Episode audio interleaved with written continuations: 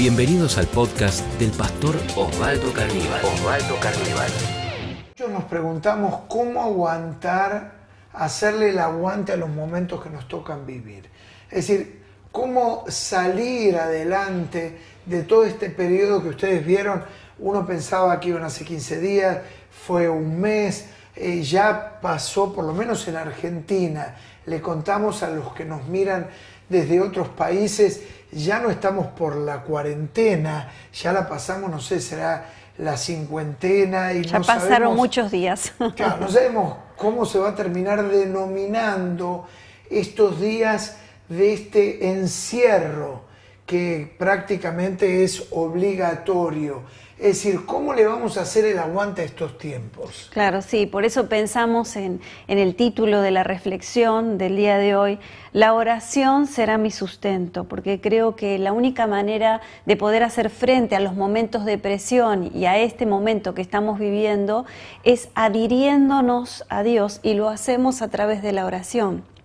La oración nos permite ir a Dios y hablar con Él. Siempre digo que la oración es una conversación, mm, es un diálogo, no un monólogo, donde yo puedo ir y decirle a Dios todo lo que me pasa y abrir mi corazón de par en par y realmente sacar todo, decirle todo eh, lo que siento. Y por el otro lado también escuchar la palabra de Dios que seguramente me va a animar, me va a calmar, me va a corregir, va a traer luz. La Biblia dice que lámpara eh, de Dios es eh, su palabra a nuestro camino, entonces me va a iluminar en medio de tanta oscuridad que vino sobre mi vida. Y por eso pensamos que la oración eh, va a ser nuestro sustento. Y hay un texto bíblico, Filipenses 4:6, que dice así, por nada, es decir, nada de nada de nada, estéis afanosos, sino sean conocidas vuestras peticiones delante de Dios en toda oración y ruego con acción de gracias. Y la paz de Dios, que sobrepasa todo entendimiento, guardará vuestros corazones y vuestros pensamientos en Cristo Jesús. Bueno, esto es lo que nos dice Filipenses para poner un poco de contexto, Ale, que me parece interesante, eh, ¿por qué Filipenses? Claro, el apóstol Pablo, inspirado por Dios, va a escribir esta carta, este texto, y lo, lo envía a la ciudad de Filipo. Los oriundos de la ciudad de Filipo son estos que nosotros reconocemos como filipenses. Y les va a decir justamente esta expresión, pero ¿en qué circunstancia? Uno diría, ¿dónde estará? ¿Estará en el Caribe? Claro, eso es importante. ¿Estará en el, el contexto en el cual se escribe esto. Claro, y entendamos que Pablo estaba al poco tiempo de ser sacrificado, mm. de encontrar la muerte, ¿y dónde estaba? Estaba en una cárcel. Yo no tuve la oportunidad de conocer el lugar donde se recuerda en Filipo, y algunos identifican, no sé si será esa cárcel, pero sí el tipo de cárcel similar donde estaba eh, Pablo. Y era un pozo, un agujero, mm. donde ahí hacía sus necesidades, donde pasaba el día y la noche encadenado. Y desde esta circunstancia, él no solamente va a decir esto, sino va a hablar del gozo del Señor. Mm. Y va a decir regocijaos, otra vez. En medio del pozo, en medio de la oscuridad. Regocijaos, mm. otra vez os digo. Mm. Y ahora va a decir, y lo vamos a ir dividiendo. Ustedes saben que hay diferentes tipos como de enseñanzas de la Biblia, y este va a ser un tipo de enseñanza basada en un pasaje de la Biblia que lo vamos a desmenuzar acá con Alejandra. Y lo primero que dice es, por nada estéis afanosos. Y digamos, y ayúdame a describirlo, el afán es una manera de preocuparnos. Claro. Es como una reacción eh, a querer resolver algo que en realidad no lo vamos a poder resolver. Claro. Sí, sí, sí. Sí, por lo visto hay muchas cosas que no podemos resolver y cuando no las podemos resolver, porque uno se siente tranquilo mientras tenga el control, pero cuando aparecen situaciones que no las podemos controlar, que no se sujetan, que no sabemos de qué lado agarrarlas, entonces eso va aumentando la preocupación y se genera la ansiedad. De alguna manera pienso que todo lo que nos sucede, nosotros eh, cómo lo percibimos, lo recibimos y tenemos un archivo mental donde tenemos experiencias similares. Entonces uno dice, va al archivo y dice, esto es esto, esto lo puedo resolver de esta manera. Y más o menos eso es como que baja la ansiedad y la preocupación, ¿no? Pero ¿qué pasa cuando nos suceden cosas que vamos a nuestro archivo, buscamos, buscamos, buscamos pandemia, pandemia, pandemia, ay, no tengo, no me aparece ese archivo? Eso despierta miedo, despierta inseguridad, despierta preocupación. Entonces, de alguna manera nos inquieta el no poder resolver las cosas y no entenderlas porque no sabemos cómo, cómo, se, cómo empezó, cómo vamos a estar en el medio, cómo seguirá esto, porque hay muchas preguntas de cómo sigue toda esta situación, ¿no? Entonces las preocupaciones surgen y van en aumento cuando perdemos el control y cuando no las podemos manejar y no las entendemos. Eso despierta mucha inseguridad. Claro.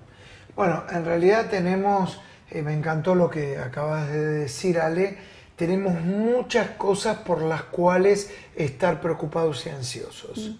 Es decir, podríamos pensar en qué? En el trabajo, en la economía, en deudas, en el posible contagio, porque en alguna manera, ¿qué pasa con todas estas enfermedades? En algún momento toda la población mundial va a terminar contagiándose y qué va a ser de mi vida y cuál va a ser la suerte. Entonces, tenemos muchas preocupaciones y ansiedades. Ahora, para no quedarnos en este pozo de oscuridad, eh, es interesante porque siempre que la palabra de Dios parece llevarnos a una estrechez, nos da una salida. Porque de repente el gobierno dice, bueno, quédense en casa. Sí, sí, pero explícame cómo resuelvo un montón de cosas.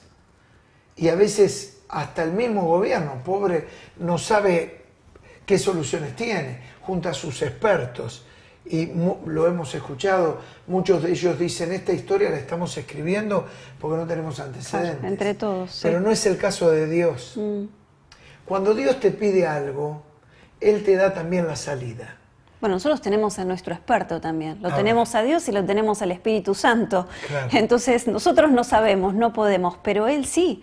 Entonces tenemos que convocarlo, ir a Él, como este pasaje bien nos lo indica, con todas nuestras ansiedades, con todos nuestros problemas, preocupaciones, presiones, preguntas que tenemos en nuestra mente y que no tienen respuesta podemos ir a Él, convocar a nuestro experto y Él entonces nos va a dar la salida, Él nos va a ayudar, nos va a sostener, nos va a dar fortaleza, nos va a dar ideas de cómo enfrentar esto.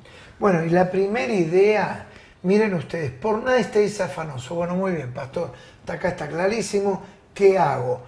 ¿Qué nos dice? Dice, si no sean conocidas vuestras peticiones delante de Dios, en toda oración y ruego con acción de gracias. Mm. Es decir, por un lado está lo que Dios te exige, lo que Dios te pide. Dios te dice, no dejes que te domine la preocupación. Ah, bueno, ¿y qué hago con mi preocupación? Entonces acá nos da acciones y fíjate cómo eh, extrema en los sinónimos, ahonda para describir lo que puedo hacer. Yo me acuerdo, mira, mi abuela que vos tuviste la oportunidad de conocerla eh, muchos años atrás, nunca me voy a olvidar. Ella usaba cada tanto una olla que yo una vez le pregunté, ¿y por qué esa olla eh, hace ruido? Mm. Claro, y ella me explicó, esta es una olla a presión que trabaja con el vapor. Entonces era una olla con una tapa que la cerraba hermética. Muchos de ustedes la habrán visto en Se usaba muchísimo, sí, se usaba y arriba tenía una válvula de escape. Sí. Que cuando la presión, fruto mm. del vapor, era tan grande para que la olla no estalle, chiflaba. Y por ahí salía vapor y salía un ruido, un silbido. Sí, sí, lo recuerdo. Entonces, claro, alguien me explicó que si no tenía esa válvula de escape, en algún momento la olla ¡boom! estallaba. Esto es lo que pasa cuando nosotros, seres humanos, juntamos. Mm. Cómo voy a pagar y cómo voy a hacer y cómo lo voy a enfrentar. Y de repente no sabemos si Estallamos. cataplum. Estallamos porque no sabemos. Y fíjate cómo recrea la Biblia. Entonces, ¿qué hago con la preocupación? Hacéselo conocer a Dios. Sean conocidas vuestras peticiones. ¿no? Es decir, orá, rogá, dale gracias. ¿Qué, qué, qué tenés para decirnos sobre esto, Ale? Sí, creo que es fundamental la oración. Si hay algo que nos sostiene en todo momento, pero especialmente en los momentos de presión y para no estar afanosos, preocupados, creo que es la oración. Es ir a Dios con todo lo que nos pasa y desahogarnos completamente, no quedarnos con nada, porque a veces es como que tenemos un reservorio, ¿no? Por, por temor, no, ¿cómo le voy a decir a Dios de esta manera? O cómo voy a dudar de su poder, pero Él nos conoce, somos humanos, Él sabe de todas nuestras necesidades, lo que sentimos, lo que nos pasa. Entonces no quedarnos con nada. A mí me gusta mucho el libro de los Salmos y el salmista ahí es tan sincero, ¿no? Y va y le dice a Dios todo lo que le sucede y cómo Él se siente, si está angustiado, si está triste, si está inquieto, si está preocupado, habla de la familia, de los hijos. Le dice a Dios todo, es como descargarnos de todo lo que tenemos dentro sacar todo, vaciarnos de todo. Y una vez que nos vaciamos de todo, entonces ahí podemos recibir la paz de Dios en nuestros corazones. Creo que la oración es fundamental, eh, siempre, pero vuelvo a repetirte, en estos momentos, toma tiempo, esta es tu válvula para sacar todas las presiones, toma tiempo para buscar a Dios, para hablar con Él. En estos días de cuarentena que tenemos que estar más en nuestra casa, a veces con tantas corridas no, tenemos que hacer ese espacio y ese tiempo, pero ahora estamos en casa, eh, proponete todos los días comenzar el día orando, buscando a Dios, entregándole el día que viene por delante, vos no sabes lo que vas a tener que enfrentar, pero dale la bienvenida a Dios. Dale la bienvenida al Espíritu Santo y podés buscarlo y experimentar la voz de Dios y experimentar la paz de Dios y experimentar el poder de Dios, porque todas aquellas cosas que hablamos y le decimos a Dios, muchas de ellas nosotros no tenemos la salida, la solución, pero es maravilloso comprobar cómo Dios nos escucha y cómo Él obra a nuestro favor, el testimonio de nuestras oraciones, cómo Dios responde a nuestras oraciones.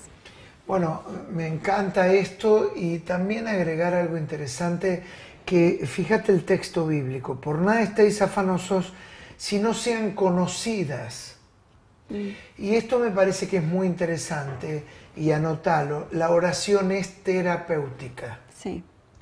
¿Por qué? Porque hay una virtud que hoy en día la ciencia ha podido eh, comprobar. Cuando vos sacás, como bien vos describías, Sale, sacás afuera lo que tenés. Cuando uno cuenta, cuando uno verbaliza, yo siempre lo digo, que el adicto, aquel pibe, aquella chica que consume, justamente el término adicto no es una casualidad. La palabra adicción es una palabra compuesta que justamente si la desarmamos es adicción. La palabra adicción habla de decir. Es decir, el adicto no tiene la posibilidad de decir lo que le pasa. Por eso en el decálogo, en Catedral de la Fe tenemos un centro de asistencia a chicos adictos que se llama Josué. Y en el primer decálogo, la primera práctica es hablar. El pibe, el adicto, no sabe hablar, no puede contar. Este es el síndrome de la persona que se comen los problemas. Claro. ¿Viste cuando Se traga todo. Claro. Pero por algún lado después sale. después sale? Bueno, hay mucha Claro. gente que dice, ay, qué tranquilo, pero hay gente que se come los problemas. Y cuando explota, Y muchas veces el que se come los problemas después tiene adicciones, porque no lo puede decir. Entonces a veces uno, ¿qué dice? ¿Qué es peor? ¿No decir nada o decir lo que nos pasa?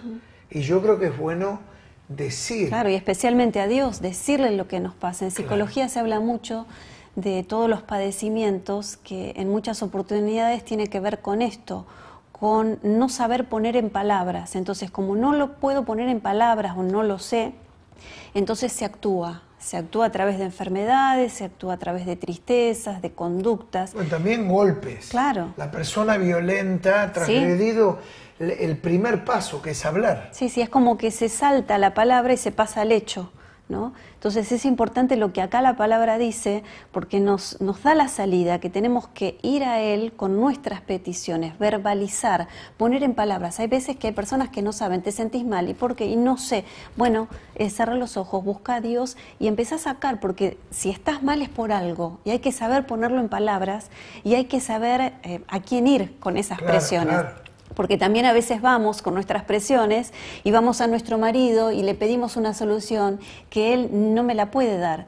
Tengo que buscar a Dios, Él es el que me puede solucionar, Él es mi Padre, Él es mi marido, pero yo tengo un Dios que es mi Padre, que me acompaña, que me ayuda, que me sostiene. Entonces poder ir a Él en oración. Bueno, aprender a orar entonces es sacar afuera, cuando vos sacas el problema, lo ves, lo dimensionas. Mm y decís, esto es que lo que me pasa. Y de repente sabes con qué te encontrás, con que no es tan grave. Mm. O como con que no es tan problemático, ¿no? Entonces, qué interesante es que cuando vos aprendes a ir a Dios con los problemas, la persona que no lo hace anda por la vida tirándole los problemas a la gente. Y es lo que vos Las decías. culpas, sí, busca culpables. Mira lo que me pasa, mira lo que me sucede. Para, ¿por qué no se lo decís a Dios? Claro. Porque por un lado yo te dije, la oración es terapéutica, pero no acaba ahí. Porque uno podría decir, hay muchas cosas terapéuticas. Mm. La contemplación, la meditación, el reiki. No, no, no. Pero acá no estás hablándole a un ser inanimado, a un ídolo, a alguien que no puede hacer nada. ¿No? O a un terapeuta que se te duerme en una sesión.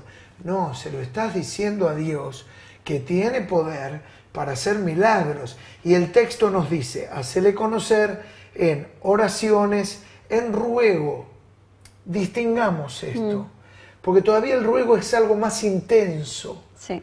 es algún clamor, es decir, aquella mujer que la Biblia la recuerda con el nombre de Ana y el sacerdote le va a decir, eh, mujer, ¿por qué no tragas tu vino? Estás borracha, porque la ve balbucear en el, en el templo. Y le dice, no pienses así, es que mi alma está atribulada, estoy orando a Dios, estoy pidiendo un hijo a Dios. Y el hijo iba a ser Samuel, un gran profeta. Entonces es como que la oración es bueno, te pido Dios lo que me pasa. El ruego es más intenso. Claro, sí, sí, tiene mucha más intensidad. Estoy más preocupado. Sí, sí. Iba acompañado de la emoción y bueno, y de la insistencia. Creo que hay como niveles en la oración, ¿no? Está esa oración al paso, está esa oración un poco más contemplativa y está esta oración en medio de los problemas. Cuando el agua te llega al cuello, es el mejor momento para rogar, ¿no? Eh, si vos no sabes nadar y estás en la mitad del río y te estás ahogando, entonces en ese momento uno empieza, no, alguien que me ayude, no, empezás a gritar que alguien por favor venga a tu auxilio. Entonces el ruego creo que tiene que ver con esto y si estás pasando por momentos donde realmente necesitas auxilio, Dios está eh, deseoso de poder ir a rescatarte y de ayudarte, pero tiene que haber esa insistencia, no algo que, que lo pienso, que lo digo, no creo que la oración también tiene que tener un momento, un punto de encuentro.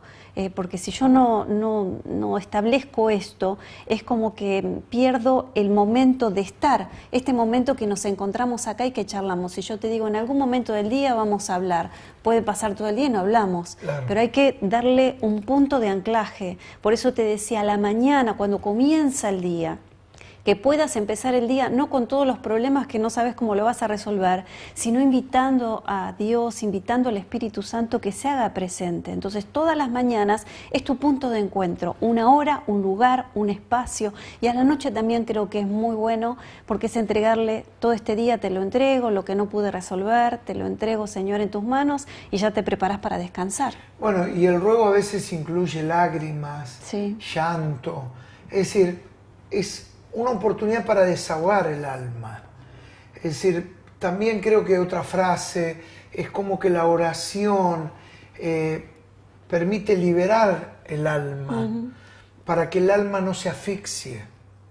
una, un cristiano que no sabe orar va a estar asfixiado, Claro. va a estar angustiado.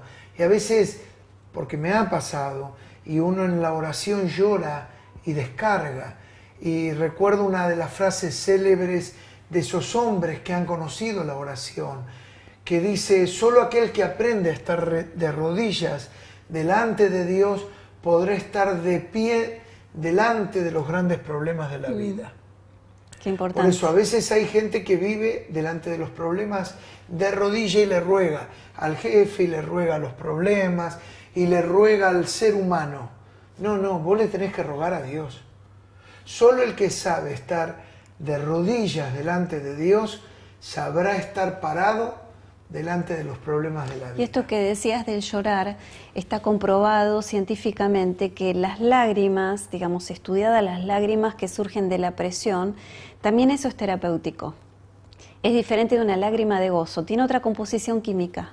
Y cuando lloramos en medio de la angustia, de la presión, de la tristeza, te habrá pasado que después que llorás es como que quedás como, como sedado y a veces uno se quiere dormir, quiere descansar, porque justamente tiene ese efecto, tiene ese, produce eso, ¿no? Entonces poder clamar a Dios y si tenés que llorar, llorar delante de Dios, eh, la Biblia dice que Él recoge nuestras lágrimas, que Él tiene un depósito no sé cómo será el lugar, qué frasco tendrá el Dios, no sé las dimensiones que tendrá el frasco, pero Él recoge nuestras lágrimas en medio de las aflicciones y sin lugar a dudas Dios responde a nuestra oración y nos saca toda esa presión. Bueno, habla de orar, de rogar con acción de gracias, porque esto es lo que sella la oración. Claro. La acción de gracias, vos das gracias cuando recibís algo. Ahora uno dice, ¿cómo le voy a dar gracias si todavía no me lo dio? Esa es la fe. Claro. Porque a veces yo vi gente que va a orar y sale peor de como cuando Sí. entró. Sale más deprimido, sale angustiado. Siempre decimos, no le digas a Dios lo grande que son tus problemas, sino decir a los problemas lo grande que es tu Dios. Claro. Y finalmente, porque vamos a redondear este momento, cuando esto sucede, es decir, yo digo, no me voy a preocupar, no me voy a angustiar, voy a orar, mira cómo termina este pasaje, Filipenses 4:7, y la paz de Dios, que sobrepasa todo entendimiento, guardará vuestros corazones y vuestros pensamientos. Digo esto final de mi parte, Ale, que Dios dice, vos dame tu problema, yo te doy mi paz. Y mi paz va a guardar las dos áreas más sensibles que tenemos, los pensamientos y las emociones. Muy importante. Entonces, cuando yo le entrego mis angustias, el trabajo, las deudas, lo que viene por delante, y cómo voy a hacer, y cómo esto, y cómo, y cómo, todas las preguntas, Dios a cambio nos da paz que rodea los pensamientos y las emociones. Vamos a tener mayor claridad mental, ya no inquietud, preocupación, le vamos a dar cabida a la creatividad, que Dios nos guíe, ¿no? la luz de Dios está en nosotros, así que vamos a pensar mejor, cuando pensamos mejor, hablamos mejor y también nuestras emociones que estén bajo la cobertura de Dios. Creo que es muy importante esta combinación, así que por nada, decirle al que tenés ahí al lado tuyo, no te inquietes por nada, no te preocupes por nada, porque el Señor está con nosotros, vamos a orar, vamos a seguir orando. Vamos a seguir buscándole con todas nuestras fuerzas, con todo nuestro clamor y le vamos a dar gracias eh, por anticipado porque tenemos la plena seguridad. Hasta acá el Señor te ayudó, hasta acá el Señor nos ha ayudado, nos ha sostenido, Él lo seguirá haciendo, así que podemos seguir confiando en Él. Bueno, vamos a orar y recordarlo, solo una mente en paz va a ser una mente creativa y vas a poder tener sabiduría, hacer nuevos negocios y salir siempre adelante. ¿Por qué no oras, Ale? Oramos, Señor, Sí, Padre. gracias por esta palabra, gracias Sí. porque tu palabra siempre es tan apropiada, tan justa Claro que sí. para todas nuestras necesidades. Y Señor. En este día tomamos la decisión y vamos a decir, no me voy a preocupar por nada, por nada. Señor, arrojamos todas nuestras inquietudes y preocupaciones en tus manos. No me voy a preocupar no me voy a inquietar porque estás conmigo, porque vos sos mi ayudador. Gracias Señor porque vos sos aquel que peleas nuestras batallas. Y si vos peleas nuestras batallas, tu palabra dice que nosotros podemos estar tranquilos. El Señor peleará por vosotros. Esta es una palabra de Dios para tu vida. El Señor va a pelear por tu vida y vos vas a estar tranquilo. Gracias Señor, gracias. Gracias porque peleas todas nuestras batallas y vos no conoces de derrotas ni de fracasos. Señor, en este día, gracias por esta palabra. Sacamos nuestra ansiedad, sacamos las presiones, que en este tiempo especial de cuarentena, Señor, aprendamos realmente a orar, a orar profundamente, tener momentos de oración, Señor, profunda, momentos de contemplación, momentos donde clamar, rogar, llorar, pero también momentos donde quedarnos en silencio para recibir tu dirección, para recibir tu paz, para que nos corrijas. Señor, no nos vamos a inquietar, no nos vamos a preocupar y vamos a crecer. Nuestra fe, Señor, está siendo probada pero declaramos que en este tiempo de presión nuestra fe está creciendo muchísimo. Nos adherimos, Señor, de tu palabra y de tu presencia, no te vamos a soltar. Y Señor, nuestra fe va en aumento y por eso en medio de nuestra oración también, Señor, vamos a darte gracias. Decirle al Señor gracias. Gracias, Señor, porque hasta acá me has sostenido. Gracias porque siempre he visto tu mano de poder. Gracias porque me amas profundamente. Gracias, Señor, gracias. Gracias porque no sé cómo resolver esta situación, pero tengo la plena seguridad que vos peleas por mí y que yo puedo estar tranquila. Gracias, Señor, en este día. Cuando agradecemos, cuando aprendemos a decirte gracias, nuestra fe, Señor, es aumentada. Gracias en este día. Nunca nos has dejado, nunca lo harás. Gracias, Señor. No nos vamos a preocupar, vamos a seguir confiando plenamente en tu amor, en tu poder, en tu favor y en tu gracia. Oh, te adoramos, Señor. ¿Por qué te no adoramos. repetís conmigo esta oración, Señor Jesús? Señor. Repetí, Señor Jesús, en ti voy a confiar. Siempre. Te entrego mis cargas. Sí, Jesús. Te entrego mis preocupaciones y te doy gracias por lo que vas a hacer. Y en esta hora yo recibo, Gracias, Señor. decirle así, yo recibo, Sí, yo recibo. por la fe, la paz, tu paz en mi corazón. Gracias, Jesús. Y te doy gracias Jesús. Amén. Amén. Si este podcast fue de inspiración para tu vida, te invitamos a compartirlo en tus redes sociales. tus redes sociales. Recordá que podés seguir al pastor Osvaldo Carníbal en Instagram, Facebook y Twitter.